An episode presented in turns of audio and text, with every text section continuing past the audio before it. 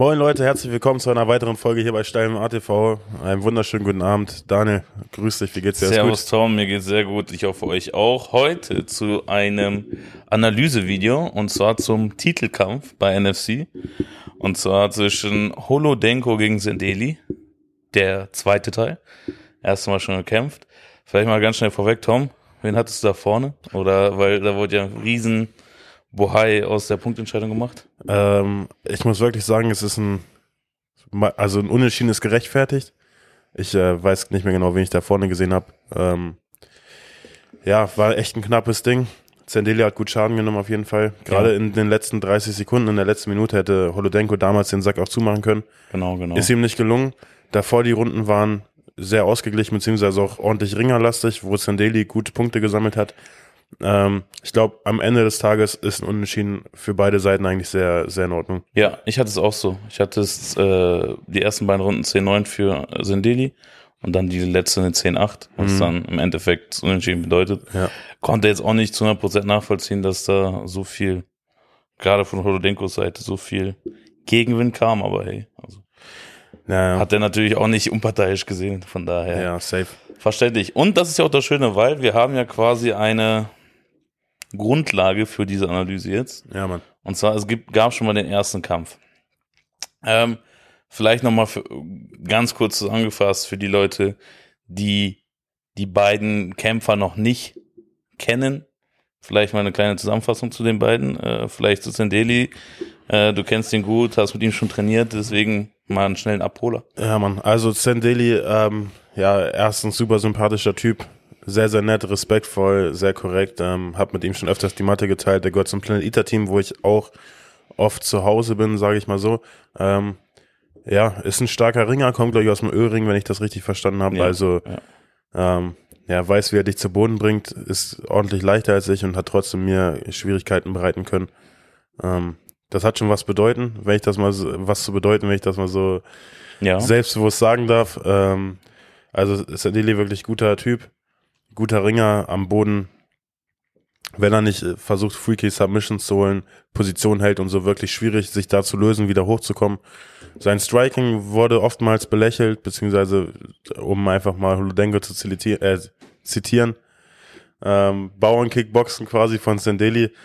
Ähm, ja, er hat jetzt nicht das technischste, sauberste Boxen oder Kickboxen, aber schon Hände, die auf jeden Fall wehtun sehr unorthodox, aber kommt auch gut durch, ist wahrscheinlich schwer einzuschätzen. Ähm, ja, also wenn, wenn du mich fragen würdest, seine Stärke definitiv das Ring, vielleicht auch der Bodenkampf. Hm. Ähm, ich glaube, dass es so quasi, wenn man den einordnen würde, würde man schon sagen, klassischerweise safe, ja, aus ja. dem Ring. Ähm, was ich jetzt sehr interessant finde für Leute, die ähm, vielleicht in der Schwergewichts-Amateurszene nicht so bewandert sind, er hat die Vorbereitung größtenteils in Albanien äh, ja. gemacht ähm, wenn mich nicht alles täuscht, zusammen, unter anderem Arjan war da. Ja. Äh, und einen, den wir jetzt auch schon länger auf dem Schirm haben, mit äh, Arlen Berisha. Arlen Berisha, auch äh, sehr starker Typ, ja. Genau, hatte, den haben wir damals bei den Worlds gesehen, quasi auch in Stockholm oft äh, im Training gewesen. Auch eines der größten Talente, würde ich jetzt sagen, so aus dem europäischen Raum. Und äh, gefällt mir gut, weil der hat auch einen sehr, sehr kreativen Stand, schnellen Stand. Ähm, und ich glaube, dass das auf jeden Fall gut Früchte tragen kann, wenn Safe. sie sich da ordentlich vorbereitet haben. Waldrin Astrifi war auch da. Waldrin war da, stimmt. Also der ja. hat schon auf jeden Fall ordentlich, ordentlich gute Sparringspartner gehabt, wenn man das so sagen kann. Ja. Absolut, hundertprozentig. Äh, vielleicht so Holodenko, äh, darf man auch nicht unerwähnt lassen, hat jetzt quasi ein neues Zuhause gefunden mit MMA Spirit. Die hatten schon damals die Ecke gemacht, aber jetzt glaube ich offiziell. Offiziell, genau hat die Vorbereitung dort gemacht und ähm, ja, kam sehr offensiv quasi in diese ganze, in dieses zweite Rematch. Ich glaube, äh, der hat da wirkt sehr zielgerichtet und fokussiert und äh, wie gesagt, das hat ja auch den Anschein gemacht, dass er den ersten Kampf schon für sich gesehen und mit diesem Selbstbewusstsein, so formuliere ich es mal, geht er auch in den zweiten Kampf. Ähm, aber Holodenko auch Amateurkarriere eine gute gehabt. Das ist mir immer wichtig oder ist ein gutes Zeichen. Äh, generell schon auch gute Gegner gekämpft, auch davor den Axel Sola, ja, äh, den wir auch in Schweden kennengelernt haben. Ja, da leider verloren, aber Axel Sola auch ein brutal starker, brutal guter typ. Gegner. Äh, Definitiv. dementsprechend auch schon einiges vor, die Fäust, äh, vor den Fäusten gehabt. Und äh, tendenziell würde ich sagen, auch im Stand zu Hause, wobei er für mich immer so ein bisschen fremdlicherweise als reiner Standkämpfer gesehen wurde. Äh, ich finde, er hat schon ein gutes gesamtheitliches Game. Safe, also ich muss sagen, er ist auch ein guter Grappler. Ich habe damals die ersten Vlogs von ihm so gesehen, Mhm. wo er auch Grappling-Sequenzen dabei hatte oder viel gegrappelt hat. Ich glaube, damals hat er selbst gesagt, dass er als Grappler bezeichnet wurde oder in die Ecke gedrängt wurde. Dann heißt es auf einmal wieder Standkämpfer, wenn ich das richtig aufgenommen habe. Ich meine, gegen Also- Montana hat er auch den Finish am Boden quasi geholt. Ne? Ja, ja. Wenn ich Ist, gewinnst du mal durch Submission, bist du der Grappler, dann haust du wieder einen Striking-Kampf Bei raus. dir auch ähnlich, ja. Ist äh, immer so. Also ich glaube, Holodenko ist eigentlich ein gut ausgebildeter MMA-Kämpfer, der überall weiß, was er tut. Ähm, er hat es halt nur schwierig, wenn jemand kommt, der besser im Ring ist als er. Sehr gut, sehr gut zusammengefasst. So viel erstmal die grobe Darstellung der Kämpfer. Ja. Ähm, ich würde jetzt auch größtenteils auf den Kampf eingehen, äh, den wir hatten. Wir haben uns den angeguckt, ein bisschen analysiert. Die jeweiligen Sequenzen seht ihr jetzt auch hier. Ähm, vielleicht erstmal die Ways to win, to win, to win für Sendeli. Da ist mir was, also nochmal, ne, wir sind klar für Sendeli, wir haben da die Verbindung zum Planet Eater, deswegen, wir machen auch kein Hehl draus so, aber wir versuchen das trotzdem so neutral wie es geht äh, zu analysieren. Was, was mir, mir nicht gut gefallen hat bei Sendeli und ich glaube, hätte er das geändert, wäre es ein viel, viel dominanterer Kampf für ihn ist, dass er meiner Meinung nach ähm, oder er hat die Position zu leicht für Submissions abgegeben. Ja. Ja, also die, er hat Positionen, wo du dachtest, ey, der könnte das Ding so nach Hause fahren, für Submissions äh, hingegeben, die dann nicht funktioniert haben und ähm, Holodenko dann die Oberposition bekommen hat. Ja. Hattest du das auch so gesehen? Ja, ich wollte gerade sagen, weil du meintest, wie würde er den Sieg holen? Also für mich ganz klar, Sandeli muss den Takedown suchen, gar, gar nicht so viel im Stand ausprobieren, Schaden nehmen, Ja. einfach seine Stärke durchbringen und dann am Boden auf Kontrolle gehen, hartes Ground and Pound. Und wenn die Submission da ist, dann kann man die auf jeden Fall holen. Aber such keine Submission, die kommt von alleine oder du machst Ground and Pound. Beziehungsweise, was, also wenn eine Submission da ist, klar, nimm sie, aber achte auf die Position. Also meiner Meinung nach. ja.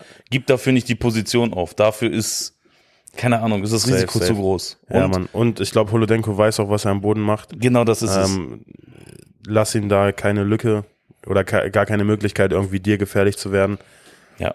Ich würde sagen auch Takedown, Kontrolle, Ground and Pound, Kontrolle, Kontrolle, Kontrolle. Genau, weil da ist halt auch Holodenko gerade on top äh, nicht zu unterschätzen.